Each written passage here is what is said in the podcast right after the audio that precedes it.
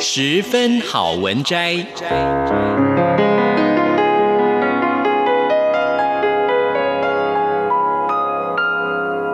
十分钟的心灵补给站。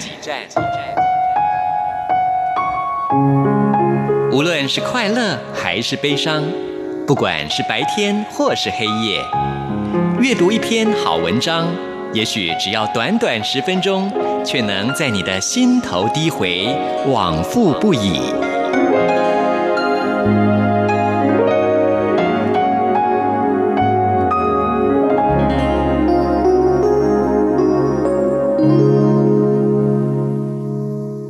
各位亲爱的听众朋友，您好，欢迎您再一次的收听《十分好文摘》，我是李尚纯。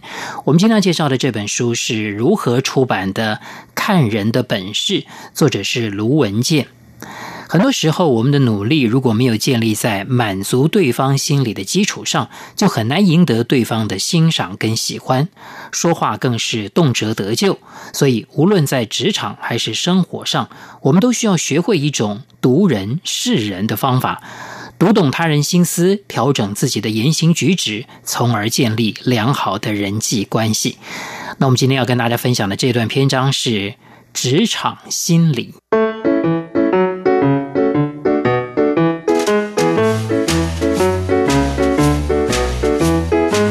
在职场，有的人为了爱好而工作，有的人为了收入而工作，有的人为了一种使命而工作，而有人只要觉得这份工作能够发挥自己的长处就好。无论你属于哪一种情况，只要你在职场，你就不再是单打独斗。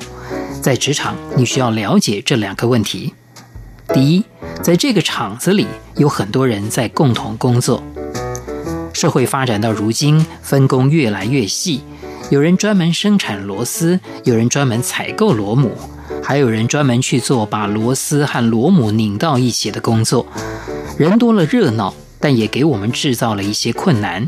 你需要擅长和不同性格、不同角色的人打交道。眼前人多了，事情复杂了，难度自然加大。你不能永远只躲在自己的舒适圈里。你一定会想把各方面的关系都搞好。如果搞好了，你能八面玲珑；搞砸了，他们会变成让你苦不堪言的魑魅魍魉。第二，你们会互相影响。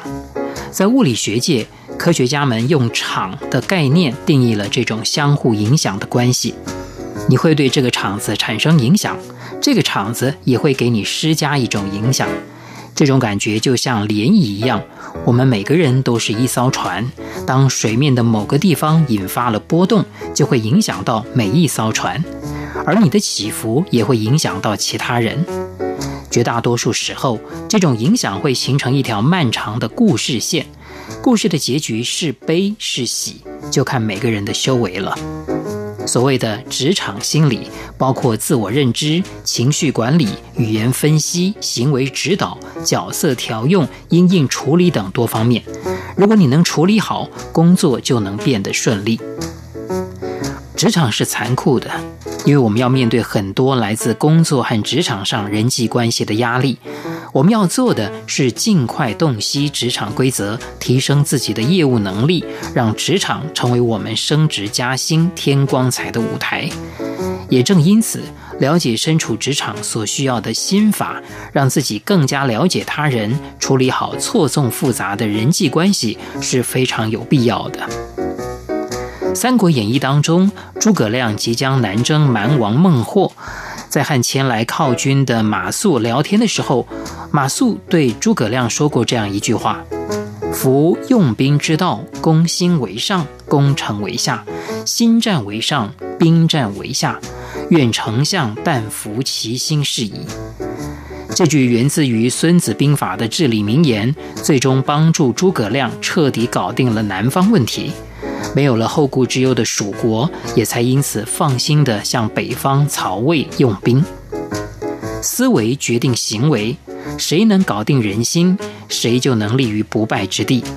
战场上是这个道理，职场上也一样。决定职业生涯的，除了业务能力，还有一项控场因素，就是职场心理。那些在职场上会做事的人，首先是攻心的高手。职场心理学源自心理学，但又和纯粹的心理学有很大的不同。作为长期研究和关注心理学的人，我必须承认，目前的心理学流派众多，关于脑科学的很多基础研究还没有形成清晰一致的总体系统。所以，涉及心理学的很多分支，虽然有大量的科学化推理结论，但还远没有形成一门系统的学问。看上去飘忽不定的职场心理学，我们应该怎么面对，又怎样去应用呢？设想一下，正在陌生城市开车或者步行的你，盯着眼前的导航软体，略带紧张地前行着。这时候，如果手机的定位功能突然失灵，你是不是会陷入非常窘迫的境地呢？一切手忙脚乱的问题，都源自于位置的丢失。工作也是一样。只要是多人的工作，其中的每个人都有其各自的位置，明确自己的位置很有必要。你也许会听到上司经常说的一句话：“请找准自己的位置。”这句话意味着什么呢？显然，这意味着你需要好好修复一下你的定位功能了。如果这个功能出了错误，你在处理各种关系的时候就会顾此失彼，惹来诸多麻烦和非议。很多人明明很努力，最终却闹了众叛亲离的下场，就是对自己在职场的角色定位不够清楚。身处于群体中的工作者，在处理问题的时候，经常会有这样的困惑：比如，你发现了一件非常有价值却有一定风险的业务，到底要做还是不做？是自己去做，还是叫上同事一起去做？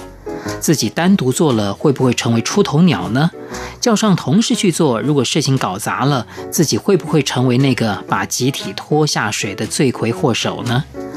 类似的种种问题，都需要事先结合定位去分析。只要明确了定位，就可以透过你和同事们对应的角色心理，去裁定那个最适合你的做事策略。定位的第一步是明确你周边的区域。我们常说物以类聚，人以群分。然而，身在同一间办公室的同事，却未必一定是所谓的志同道合者。如果你运气够好，身边的同伴和你秉持着相似的目标和一致的价值理念，而且团队所做的事本身也具有较高的价值，那么你们做事的方法一定也不会太差。这个时候，你只要和同事说清楚这件事情的利弊，自然会有集体建议和决策。决策之后，就只管放手去做就好了。反之，如果大家都只是为了生活才聚集到一起，没有秉持相似的目标和一致的价值观念，那么每个人都会对他人的行事方式高度敏感。这个时候，不犯错比冒险更明智。哪怕是你认定此事值得，最好还是不动声色地去做，这样不论成败，都避免了很多闲言碎语，甚至是干扰阻挠。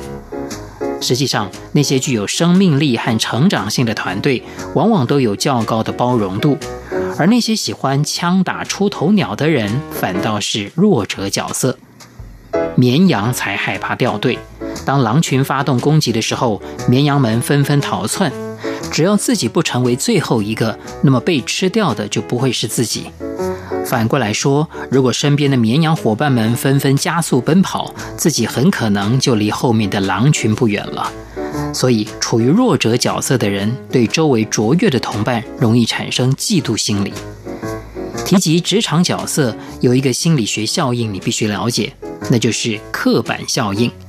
刻板效应是指人们容易对某个群体保持一种固定不变的习惯性的看法和评价。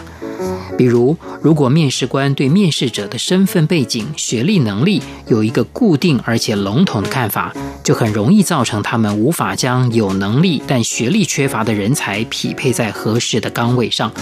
所以，大家都应该努力打造好自己的职场角色。各位亲爱的听众朋友，今天为大家介绍的这本书是如何出版的《看人的本事》，作者是卢文健。非常谢谢您的收听，我是李正淳，我们下一次空中再会。